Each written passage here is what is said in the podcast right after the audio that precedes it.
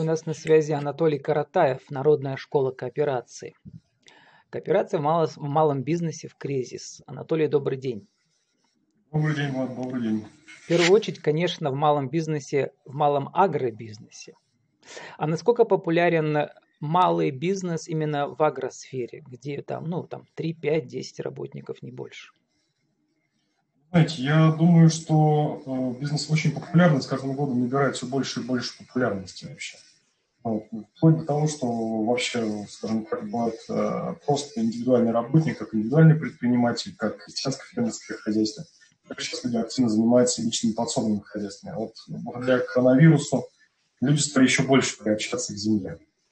Ну вот вы пишете, цитируете поговорку, народную поговорку, одной рукой узла не завяжешь, а друг за друга держаться, ничего не бояться. То есть узел надо завязывать э, с соратниками, с несколькими. А кооператив это ведь не только родственники и друзья, это еще незнакомые люди, а русские люди не привыкли доверять друг другу, или я ошибаюсь?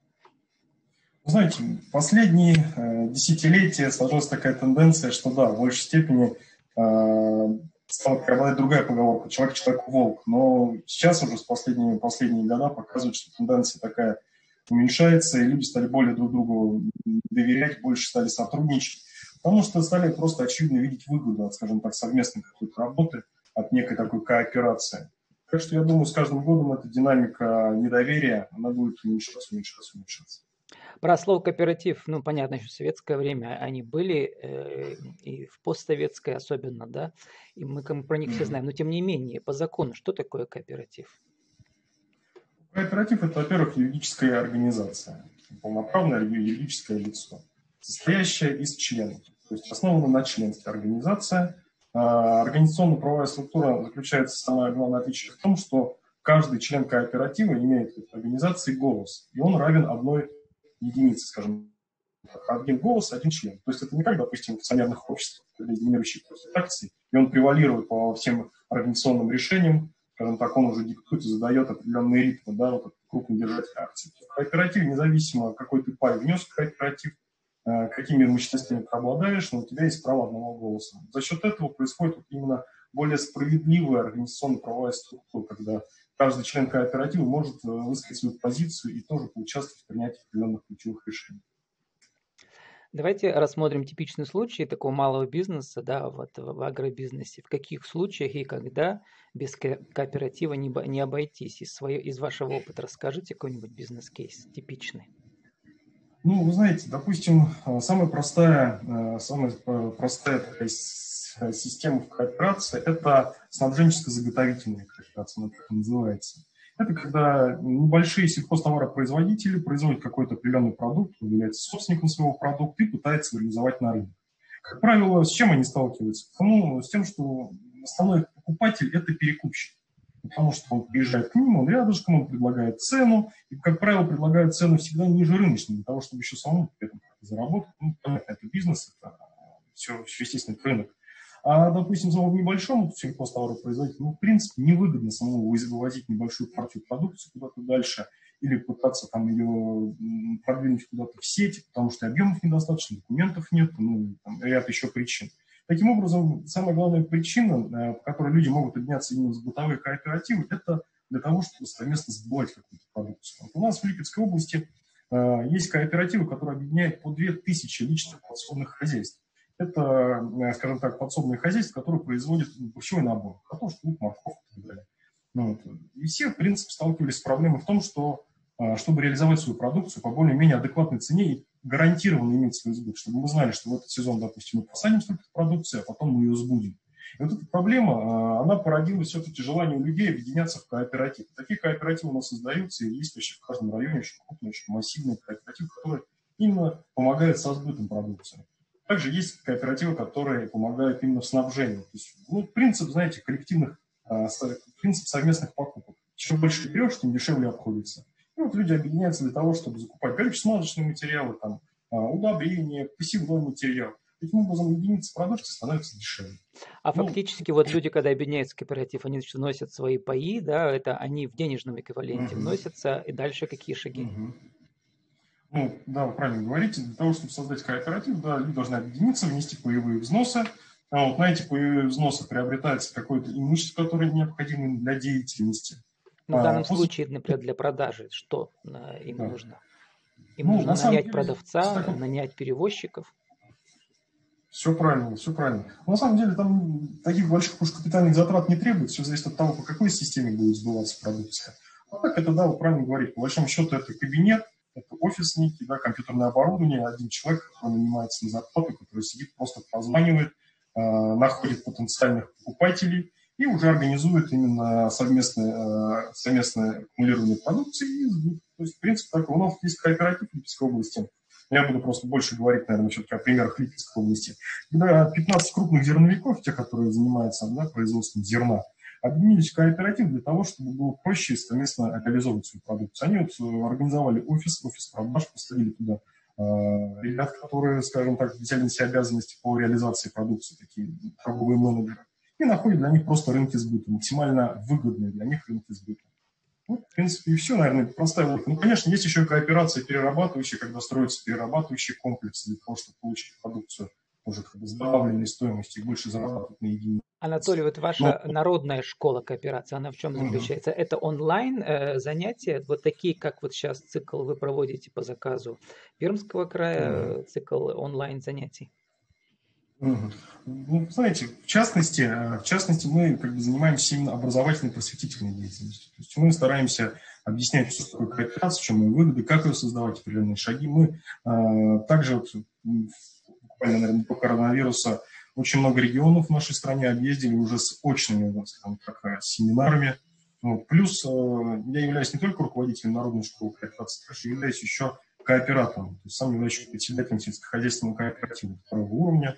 Ну, то есть работа она многоплановая. Все начиналось у меня как простое хобби, еще в далеком, наверное, 12-13 году, когда мне хотелось все-таки, когда сам увлекся темой кооперации, хотел ребят тоже просвещать, заряжать этой идеей. И все это переросло в такой некий большой проект, когда уже администрация Липецкой области сама вышла на меня, предложила совместно реализовывать проект, который назывался э, «Развитие молодежной кооперации». Мы вот на территории Липецкой области развивали большой, очень глобальный проект.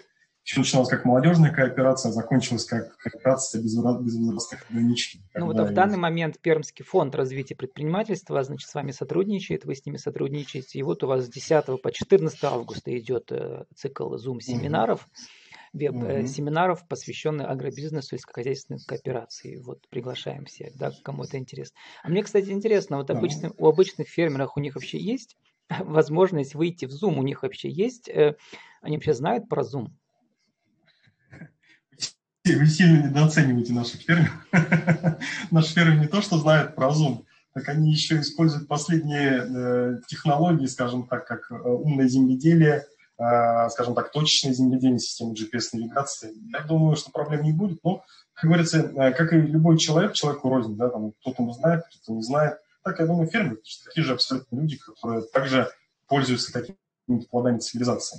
А вот по поводу э, вебинаров, да, которые у нас пройдут с 10 по 14 э, августа этого года, вот прямо сегодняшний день мы стартуем по приглашению Пермского фонда развития предпринимательства – действительно очень приятно, что есть вот такая организация, которая тоже все-таки э, нацелена на то, чтобы развивать сельские территории, ведь э, предпринимательство на этих сельских территориях. Действительно, бизнес, который кооперативный бизнес, он не совсем чисто бизнесовый, он такой некий социально ориентированный, потому что когда действует кооператив на какой-то территории, то уже э, автоматически таким неким мультипликативным эффектом развивается та территория, где действует кооператив. В нашей практике в Липецкой области есть там яркие примеры.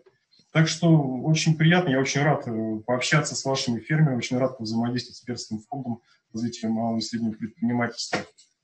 Так что, вот наше думаю, интервью это... выйдет 11 августа в 14.00. Соответственно, смотрю по программе, люди могут успеть. Во сколько у вас 11 августа значит, начало занятий? У нас получается цикл э, мероприятий да, с 10 по 14. Оно будет проходить ежедневно в 6 вечера ну вот а, в 6 вечера люди успеют на вторую, э, значит, если увидят наше интервью, услышат, будет у вас кооперация просто о сложном, это второй день во вторник. В среду у вас будет организация успешного кооператива. Э, в четверг у вас будет упаковка и брендирование сельскохозяйственной продукции и услуг. И в пятницу каналы и механизмы реализации товаров и услуг в аграрном бизнесе. Вот приглашаем, кому интересно. Еще хотела вас спросить, э, интересный такой поворот у вас увидел на сайте про американскую программу Slow Food называется, то есть медленная еда. Как фермерские угу. рынки они всегда были популярны да, в Америке, а как они сейчас как бы становятся, не становятся, но и были модными, сейчас особенно. Да? Расскажите про это движение в России, Slow Food в России, раз вам это интересно стало. Вообще, очень приятно, что так хорошо подготовили, знаете, как э, детально изучили. Это действительно здорово. Э, я пытаюсь как бы и в группе своей, и на других информационных ресурсах именно обозначать те тенденции, те тренды, которые в последнее время зарождаются не только там в России, но и, скажем так, за ее рубежами. Ну, вот, вот, вот эта тема slow она чем интересна? То, что народ, в принципе, допустим, уже э, на Западе наелся вот этого фастфуда, да, быстрой еды, когда люди быстренько перекусывают, непонятно что, непонятно как, просто закинулся для того, чтобы, да, мы едим для того, чтобы есть, и все, для того, чтобы просто существовать. А food – это такая некая как философия, а, того, что еда должна приносить и удовольствие, и самое главное, пользу. Именно здоровая пища. Не надо куда-то торопиться. То есть это такие а, некие форматы, а, ну, назовем их, конечно, что есть, когда люди не спеша собираются, общаются в дружной какой-то компании, наслаждаются едой. То есть вот эта э, тема, вот эта тенденция, она набирает оборот, она, в принципе, уже давно существует. Но сейчас мы видим как это некое новое зарождение. Ну, наверное, знаете еще, с чем может быть это связано? С тем, что люди все-таки в силу коронавируса довольно-таки наскучались уже в одиночестве, на самоизоляции, хочется не спеша приятной компании. Ну, вот эти три принципа у Slow Food в России, у них уже получается 46 регионов в России, да, есть филиалы. Вот, э, мне кажется, совпадают с миссией ваших, э, как бы вообще кооперативного движения, да, это вкусно, свежие ароматные сезонные продукты, часть местной культуры чисто, то есть экологическое, да, вот э, благосостояние животных и здоровье человека и окружающей среды, и честно, доступные цены для потребителей, справедливая оплата и достойные условия труда для производителей. Вот такие хорошие, хорошие принципы. Мы должны уже заканчивать. Давайте сформулируем для нашего интернет-радио еще раз коротко одним куском. Вообще, как стать кооператором в агробизнесе? Если так уж упростить все максимально, то главное все-таки это сотрудничество и не бояться этого сотрудничества. То есть э, это раз. Второй момент, который считаю очень важен, наверное, в любом деле, и в бытовом, и в бизнес-деле, это все-таки договориться на берегу, да, перед тем, как начнет, начнется развитие проекта, нужно сразу поговорить тонкие, тонкие детали, какие могут возникнуть. И третий момент, мне кажется, такой некий даже как Э, залог, залог успеха в любом деле – это, наверное, своевременность и уместность. Вот сейчас, допустим, э, кооператив, как вот, э, вот тренд, который только что обозвучили, слово, слово фуд, не быстрое, скажем так, потребление пищи, оно тоже набирает обороты, но самое такое сейчас, мне кажется, на пике некой популярности – это сельхозкооперация. Она набирает обороты не только потому, что в рамках национального проекта ее выделяется сейчас хорошая господдержка – ну и потому, что действительно это такой некий очень мощный, эффективный механизм развития малых форм хозяйства. Так что я думаю, вот эти три составных успеха, они помогут в любом деле. И кооперация тому не исключение. Ну, про поддержку, господдержку – это вообще отдельная тема, да, вот, и там бывают разные программы. Было бы очень интересно на эту тему поговорить подробно в рамках нашего видеозума еженедельно, если у вас будет такая возможность. А, но для этого необходима еще одна свежая голова, какой-то фермер, который вот этой поддержкой воспользовался, у него есть свой опыт. Если у вас есть такие знакомые, с удовольствием приглашаю вас вместе с ним на эту тему поговорить и еще подробнее про кооперацию. И, Анатолий, у нас заканчивается время, еще 30 секунд. Теперь на визитку вашей народной школы кооперации. Что это, как вас найти, какие программы? Народная школа кооперации – это образовательный проект, он есть в интернете, так введите Народная школа кооперации. Сайт называется у нас кооперативные системы.рф. Э, если кому-то интересно, вот мой прямой контакт 8 920 120 7707. Все, что связано с сельхозкооперацией, может где-то подсказать, направить, то с радостью помогу Пермскому краю, потому что с вами у меня сложились очень дружные, очень теплые, хорошие отношения. Я надеюсь, что э, мы будем в дальнейшем сотрудничать. Ну, у нас аудиоподкаст еще не только для Пермского края, mm-hmm. но и как бы во всемирном русскоговорящем интернете. Mm-hmm. Аудиоподкасты в системах Google Podcasts и Apple Podcasts. С нами был Анатолий Каратаев, Народная школа кооперации. Кооперация в малом бизнесе в кризис, точнее в агробизнесе. Анатолий, спасибо и удачи вам. Спасибо большое. Всего